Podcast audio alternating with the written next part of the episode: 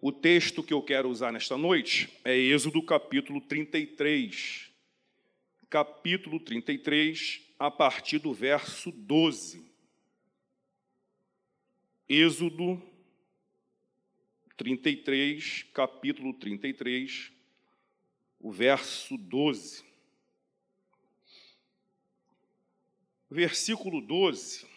Os irmãos acharam? Diz assim o texto: Disse Moisés ao Senhor: Tu me dizes, faze subir este povo, porém não me deste saber quem há de enviar comigo. Contudo, disseste: Conheço-te pelo teu nome. Também achaste graça aos meus olhos. Agora, pois, se achei graça aos teus olhos, rogo-te que me faças saber neste momento o teu caminho, para que eu te conheça e ache graça aos teus olhos, e considera que esta nação é teu povo. Respondeu-lhe: A minha presença irá contigo e eu te darei descanso. Então lhe disse Moisés: Se a tua presença não vai comigo, não nos faças subir deste lugar. Como é como se há de saber que achamos graça aos teus olhos, eu e o teu povo. Não é porventura em andares conosco, de maneira que somos separados, eu e o teu povo, de todos os povos da terra? Disse o Senhor a Moisés: Farei também isto que disseste porque achaste graça aos meus olhos, eu te conheço pelo teu nome. Então disse ele: Rogo-te que me mostres a tua glória. Respondeu-lhe: Farei passar toda a minha bondade diante de ti e te proclamarei o nome do Senhor. Terei misericórdia de quem eu tiver misericórdia e me compadecerei de quem eu me compadecer. E acrescentou: Não me poderás ver a face, porquanto homem nenhum verá a minha face e viverá. Disse mais o Senhor: Eis aqui um lugar junto a mim, e tu estarás sobre a penha. Quando passar a minha glória, eu te porei numa fenda da penha, e com a mão te cobrirei, até que eu tenha passado. Depois, em tirando eu a mão, Tu me verás pelas costas, mas a minha face não verá. O texto, eu quero hoje falar sobre a fenda da rocha. Então, tudo que nós é, elencarmos aqui, falarmos aqui, é, vai estar assim intimamente ligado à fenda da rocha. O texto bíblico fala sobre Moisés.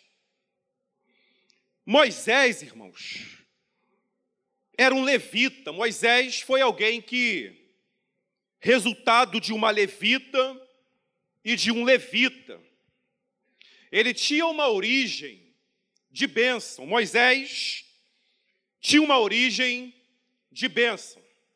Assim como nós, se nós nascemos do Cristo, Logo, nós temos uma origem de bênção. Então, nós temos tudo para dar certo nesta noite. Moisés era alguém que foi salvo de um decreto. Houve um decreto lá no capítulo 2, e este decreto era justamente para matar os meninos. E observem que o diabo, em toda a história, sempre se esforçou para matar os meninos, porque matando os meninos, ele conseguiria é, parar o crescimento dos hebreus. Nos nossos dias, Satanás também quer matar os meninos, para que a geração, o mundo envelheça, automaticamente não se multiplique e aí tentar acabar com a nossa geração. Se você era um levita, se você era alguém que nasceu de Jesus, logo Satanás também vai se levantar contra você. Mas graças a Deus nesta noite, que Jesus enviou seu filho para nos proteger de toda ação maligna. Então, todo decreto de morte nesta noite não será capaz de parar você, porque você nasceu de, em Cristo e há uma proteção sobre a sua vida. Moisés é chamado por Deus. No capítulo 3, Deus chamou Moisés. Interessante que lá na sarça, Moisés ficou curioso. Por que, que a sarça estava ardendo, o fogo cercava a sarça e não se consumia, a sarça não se consumia.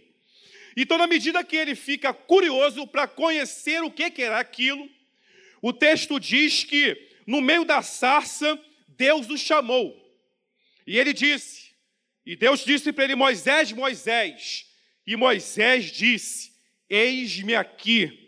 No verso 10 do capítulo 3, então Deus vai chamar Moisés. Ali, Deus carimba e chama Moisés. Então, quem tem chamado, meus irmãos, observem que às vezes, ao, ao invés de melhorar, piora. Moisés, no capítulo 5, o texto diz que Moisés foi falar com Faraó. Todas as vezes que Moisés falava com Faraó, ao invés de melhorar, piorava. Quanto mais ele falava com Faraó, o Faraó maltratava o povo de Israel. Quanto mais ele se dirigia a Faraó, Faraó então endurecia a situação do povo de Israel. Então, às vezes, quando nós, Deus nos chama, Deus tem uma obra na nossa vida, Deus escolheu cada um de nós para uma determinada missão, quer seja na sua casa, no seu trabalho, na igreja. Aí, às vezes, dá uma piorada. Às vezes, ao invés de melhorar, o negócio fica mais estreito. Mas graças a Deus que Deus que chamou Moisés. Então, se Deus chamou, Deus é poderoso, então, para garantir que vai dar certo. Quem tem chamado, tem milagre. Moisés foi alguém que teve a oportunidade de contemplar, de ver muitos milagres. No capítulo 12 de Êxodo, conta lá a história da Páscoa. Moisés, então, recebe uma data. Quem tem chamado de Deus, às vezes Deus dá uma data. O texto diz, irmãos, que Deus falou: olha, vai ser esse mês, a bênção vai acontecer este mês. É o mês de Abib, é o mês de abril. Então, Deus foi taxativo, olha, Moisés. Vai ser no mês de abril que eu vou te abençoar. Às vezes, meus irmãos, Deus carimba o mês da nossa bênção. Você está aqui me ouvindo? Quem sabe hoje Deus carimbou a sua bênção. Quem sabe Deus resolveu te curar exatamente hoje. Deus então pode abrir aquela porta que você está esperando há muito tempo. Porque às vezes Deus dá uma data. Capítulo 12, Deus, olha, esse mês aos, ao 10 deste mês, o povo vai sair do Egito. Moisés, meus irmãos, uma outra característica do Moisés é que quando Deus convocava Moisés para para algumas situações impossíveis aos olhos humanos, Moisés às vezes hesitava. Mas é interessante que Moisés obedecia. Deus chamava Moisés, Moisés hesitava, Moisés ficava em cima do muro. Mas Moisés obedecia. Às vezes Deus nos chama, pastor. E a gente e nós falamos assim: "Ah, Senhor, eu vou", mas não vai. Moisés não, Moisés ficava lá com medo, mas ia. Então que nós aprendamos com Moisés nesta noite ficava com medo, mas obedecia. Falava que não ia, mas no final ele cumpria aquilo que Deus havia determinado para ele. Moisés foi alguém que sofreu por uma causa que não era dele. Moisés tinha missão de conduzir o povo. Moisés orava. A Bíblia diz que Moisés gostava de orar. Ele, ao sair no capítulo 10, verso 18, da presença do Faraó, diz o texto que Moisés orava. A Bíblia também vai expor é, a humanidade de Moisés, porque, graças a Deus, a Bíblia não esconde os erros dos grandes homens e mulheres de Deus. E isso é uma peculiaridade da palavra de Deus. Porque quem sabe você está aqui hoje se achando um grande pecador. Não tem problema, porque a Bíblia diz que Davi errou. Moisés praticou um assassinato. Capítulo 2 diz que ele matou um egípcio com requinte de crueldade. Matou o egípcio e escondeu na areia. Se fosse o nosso código de hoje, seria 20 anos pelo homicídio e mais alguns crimes nas costas dele, porque ele, ele fez algo assim bem cruel. Em algum momento, Moisés também se sentiu cansado. Moisés ficou saturado. A Bíblia diz que, no capítulo 11, que Moisés saiu da presença do Faraó ardendo em ira. Moisés ficou cansado. Moisés se sentiu extenuado. Moisés tinha razão para estar chateado, até porque o povo, diz o texto, que era de dura cerviz. Deus falou para Moisés falar, Moisés bateu da rocha. Então observe que Moisés tinha razão para estar chateado. Mas ele tinha razão, mas perdeu a razão quando ao invés de falar, bateu na rocha. Então tome muito cuidado com isso. Você pode ter razão, razão para estar chateado, mas se você não tomar cuidado, você pode perder a razão. Moisés perdeu a razão. E aí agora o Moisés está no capítulo 33. Capítulo 33 revela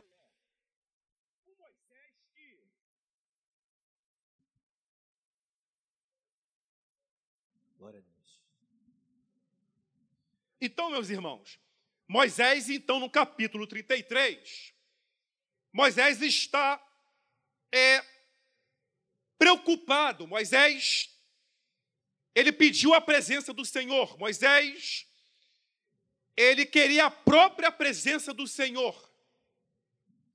Deus havia dito o seguinte: o povo errou, Moisés, o povo pecou. O povo praticou a idolatria. Então não vou mais com o povo, eu vou levar o povo para a terra, mas eu não vou estar diretamente com o povo, eu vou enviar um anjo. Mas Moisés era aquele que gostava da presença de Deus, ele só se sentia seguro quando Deus ia com ele.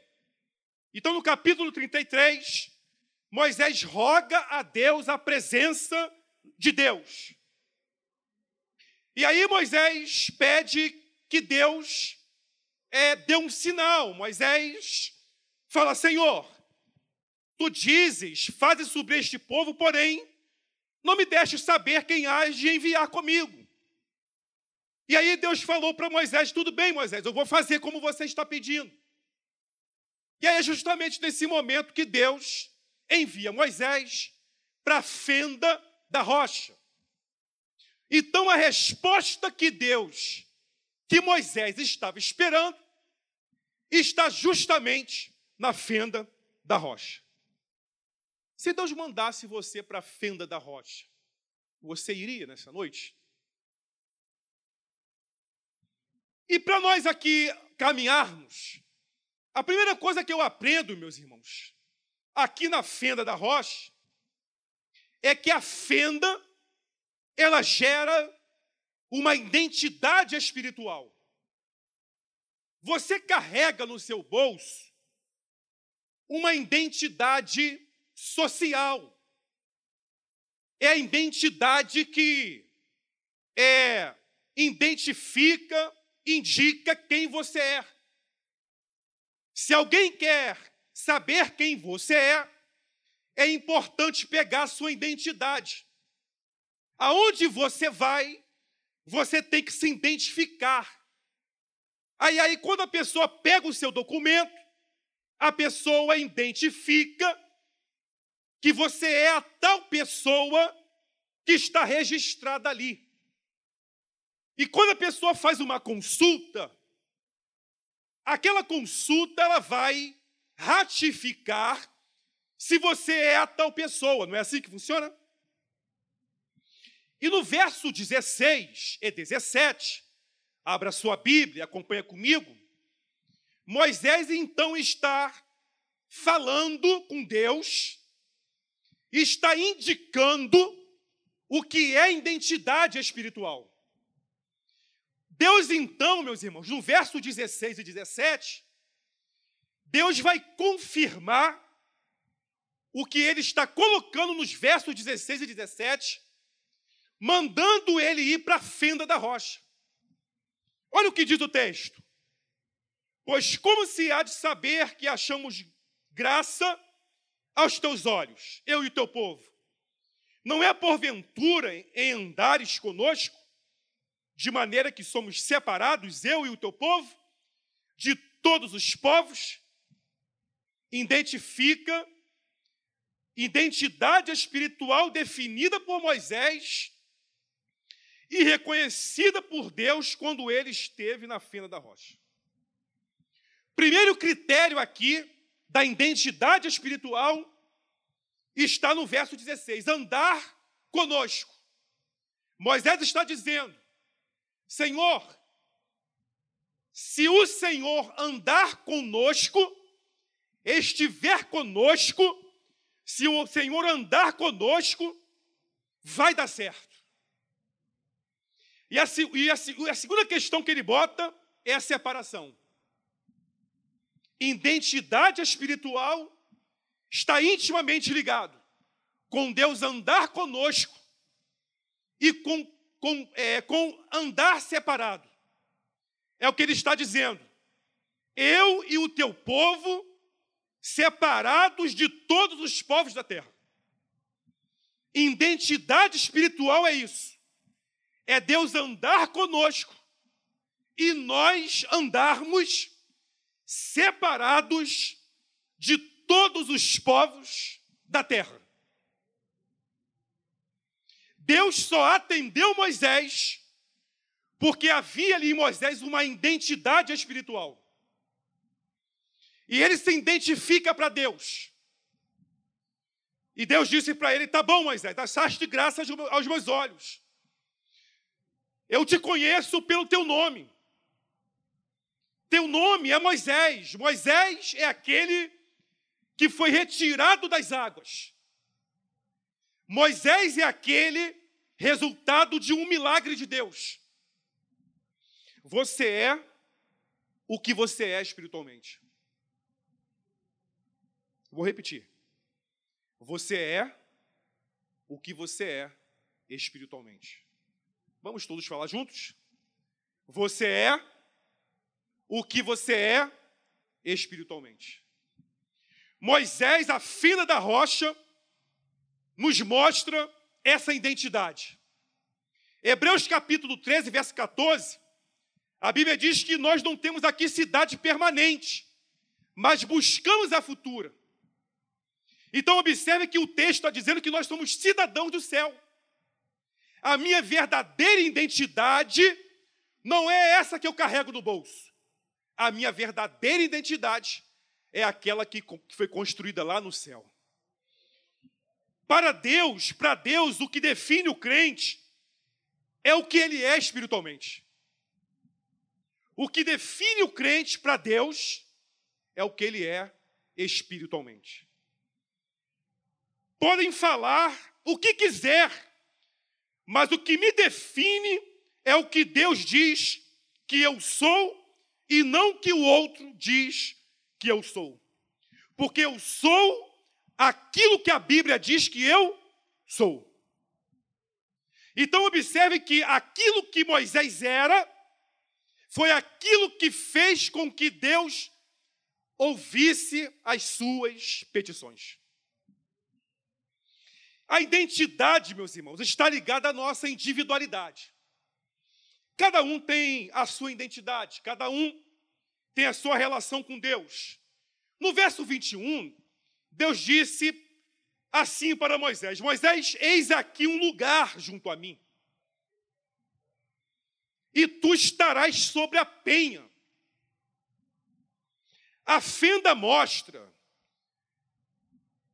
um lugar para duas pessoas. Uma física e a outra onipotente. A fenda é uma rachadura na rocha. A fenda é um lugar estreito. E Deus mandou Moisés ficar justamente neste lugar estreito. Observem que só cabe uma pessoa, porque a outra, obrigatoriamente, precisa ser divina. Está presente sem ocupar espaço físico. Deus estava lá com Moisés. É assim a sua relação com Deus nesta noite. Você está na fenda da rocha, só cabe você e Deus nesta fenda. Por isso que eu disse que você é o que você é espiritualmente. A fenda é o lugar que só cabe você. Se talvez é, tirar lá, pegar a sua identidade espiritual, qual a foto que está na sua identidade espiritual? A foto da sua mãe? Ou a foto da sua esposa? Porque às vezes tem identidade espiritual, José Gomes, que não está a foto da pessoa, está a foto da esposa. Porque ele só consegue caminhar se a esposa ajudar. Ele é o que a esposa é e não o que ele é. Então observem que Moisés não era assim. Moisés, quando você pegava a identidade dele, tinha a foto do Moisés. Então, observem que a fenda tem espaço para uma pessoa, só cabe você. A outra pessoa que está lá é Deus.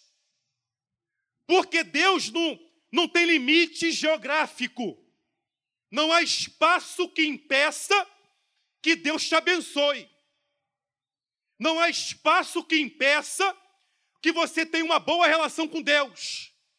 Se você quer se relacionar com Deus, independe do espaço físico. Eu aprendo, pastor, que a fenda da rocha, ela fala que o coletivo só funciona se o individual funcionar, se Deus estiver no individual. O coletivo, meus irmãos, só funciona se o individual funcionar. Porém, esse individual só tem importância se Deus estiver lá. Observem que Moisés está na fenda, mas depois Moisés ia pregar para o povo. Moisés está na fenda, depois Moisés vai se relacionar com o povo. Então, observem que o individual vai se desdobrar no coletivo. Se a minha vida no individual com Deus funcionar bem, o coletivo vai funcionar também. E aí, por que, que o coletivo às vezes sofre tanto? Por que, que o coletivo às vezes não funciona? Porque o individual está precarizado. Mas nesta noite, Jesus está te levando para a fenda para fazer você forte, para a sua família ser abençoada através de você. Quantos estão entendendo? Digam amém. Uma outra coisa aqui que eu aprendo é que identidade é espiritual. Eu me lembro de Lucas capítulo 1. O texto fala do nascimento de João. Mas observem que, quando João nasce, tentaram dar um outro nome para João. Só que Deus havia falado que o nome seria João. Então a identidade do João já estava determinada por Deus. Deus falou: olha, quando ele nascer, o nome vai ser João. Mas aí tentaram dar um outro nome para ele, vocês lembram? Zacarias.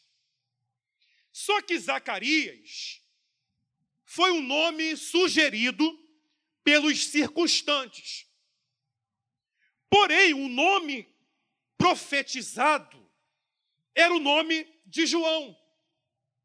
A identidade era João. Mas tentaram colocar o nome de Zacarias porque a tradição era assim. Então observem que o que eu sou, eu sou o que a Bíblia diz que eu sou. Então a Bíblia dizia que o nome seria o quê? João. Mas tentaram colocar Zacarias. Cuidado, meus irmãos. Tem ideias boas que parecem que é de Deus. Mas João é o nome. E aí a mãe disse: não, a identidade espiritual dele é João. Mas por que, mãe, que o nome dele é João? O verso 15 do capítulo 1 diz que ele seria grande diante do Senhor. Olha a identidade dele. Grande diante do Senhor. Ele seria alguém que não beberia é, bebida forte, nem vinho, e seria cheio do Espírito Santo. A identidade dele. Então você tem uma identidade espiritual nesta noite. Aonde você for, você tem uma identidade espiritual. O que você é numa ótica humana não importa para Deus.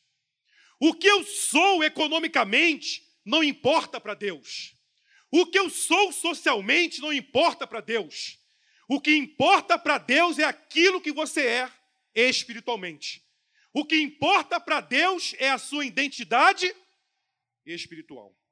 E uma outra coisa que eu aprendo aqui, meus irmãos, é que a fenda é lugar de relacionamento. O verso 21, Deus disse: Eis aqui um lugar junto a mim. Existe uma fala do Calvino, João Calvino, que ele diz assim: só conhecemos a Deus porque ele não quis permanecer oculto. Observem que, quando Moisés quer Deus, Deus então vai se permitir achar. A fenda é o lugar de relacionamento com Deus. Porém, esse relacionamento com Deus é um relacionamento estreito. A fenda é um lugar estreito. Quando Moisés vai para a fenda, ele está desenvolvendo o quê? Relacionamento. Porém, relacionamento largo ou estreito? Estreito. Jesus nos ensinou sobre isso. Mateus capítulo 7, verso 13 e 14, o que é que diz? Entrai pela porta o quê? Estreita. Porque estreita é a porta e apertado o caminho.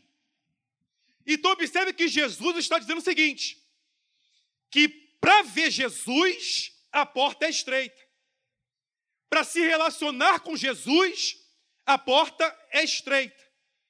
Então Deus disse para Moisés: Moisés, vai para a fenda, porque eu vou passar. Porém, a fenda é um lugar estreito. Você sabia que relacionamento é estreito? Casamento tem que ser estreito. Porque existe no mundo casais abertos, relacionamentos abertos. E às vezes nós tentamos também desenvolver relacionamentos abertos com Deus. Só que Moisés está dizendo aqui que relacionamento com Deus não é largo, é estreito. Ele está em uma greta esperando Deus passar. E aquele espaço que ele está é estreito. Aquele espaço que ele está é um lugar onde ele se relaciona com Deus de maneira bem estreita. Então, relacionamento com Deus é estreito. Então, Moisés está dizendo, por isso que Deus mandou Moisés ir para a fenda. Quem quer Jesus, a porta é estreita. Relacionamento largo é coisa do diabo, é coisa do inimigo. E uma outra coisa que eu aprendo aqui, meus irmãos, é que Moisés deve ter, deve ter ficado aqui nessa fenda num desconforto muito grande. Porque era um lugar não confortável. E aí, eu fico pensando que relacionamento estreito exige sacrifício. Porque Moisés, fisicamente, eu fico imaginando aqui como que Moisés saiu daquele lugar. Porque não era um lugar, José Gomes, confortável. Era um lugar apertado. Mas Deus estava dizendo o seguinte: olha, Moisés, para me conhecer, para se relacionar comigo, tem que fazer sacrifício. Por isso que você está num espaço estreito. Porque relacionamento com Deus exige sacrifício. Então, tanto da fenda, como lá em Jerusalém, como diz o texto bíblico, é lugar estreito. E a terceira coisa e última aqui para nós encerrarmos é que a fenda ela mostra a soberania de Deus e a humanidade de Moisés. A fenda mostra quantas pessoas? Duas. A fenda mostra a humanidade de Moisés e a soberania de Deus. Quem é Moisés? Moisés é alguém que matou um egípcio. Moisés bateu na rocha, reclamava. Moisés foi alguém que perdeu a razão. Mas o verso 19, versículo 23 diz aí, é, você está acompanhando? Verso 19 diz o quê? Terei misericórdia de quem eu tiver misericórdia. O verso 23 diz o quê? A minha face, Moisés, você não verá. Então observem que Moisés está na fenda, e a fenda revela a humanidade de Moisés e a soberania de Deus. Isaías 42, 8 diz: A minha glória, pois a outrem não darei. A fenda mostra um Deus soberano. Se você está na fenda nesta noite, quem faz é Deus. Se você está na fenda nesta noite, quem opera é Deus. Se você está na fenda nesta noite, quem cura é Deus. Se você está na fenda nesta noite, quem usa de misericórdia é Deus. Quem se compadece é Deus. Quem faz a obra é Deus. Quem salva é Deus. É Deus que faz. É Deus que, que está na, é o Deus que está na fenda, é o Deus soberano. É o Deus que tem o um controle de todas as coisas. Então, nesta noite, não reclame, porque Deus está no controle de todas as coisas, porque Ele é soberano nesta noite. E se Ele te prometeu, Ele vai fazer, porque Ele é soberano. Deus não se submete à vontade humana. Moisés queria ver tudo. Deus falou: Moisés, você não pode ver tudo. Se eu te der um eu, já, eu te dei um cargo, Moisés, você já está correndo um risco de se soberbecer. E é assim? Às vezes dá um cargo, você já está correndo o risco de se ensoberbecer. Imagina se eu te der tudo. Então, vou te dar só um. É só um beijo na flor, Moisés. É só uma. É só um ensaiozinho, Moisés. Porque você não vai suportar Que isso, Senhor? Eu quero mais. Deus é soberano em nossas vidas. Amém? Vamos nos pôr de pé em nome de Jesus.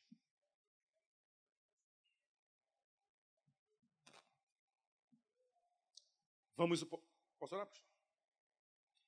Então, meus irmãos, pastor autorizou nós orarmos.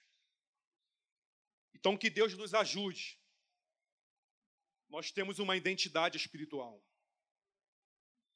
A fenda é lugar de relacionamento, porém estreito com Deus. E a fenda mostra a soberania de Deus e a humanidade de Moisés. Nós somos seres humanos e nós temos que nos submeter à soberania de Deus. O Salmo 15, verso 3 diz: O Senhor está nos céus e faz tudo que lhe apraz. Você pode não estar entendendo absolutamente nada, mas Deus é soberano nesta noite.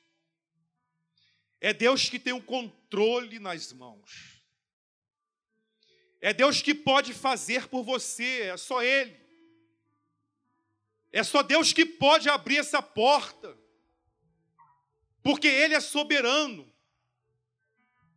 A vontade do Senhor é preponderante sobre a vontade do homem.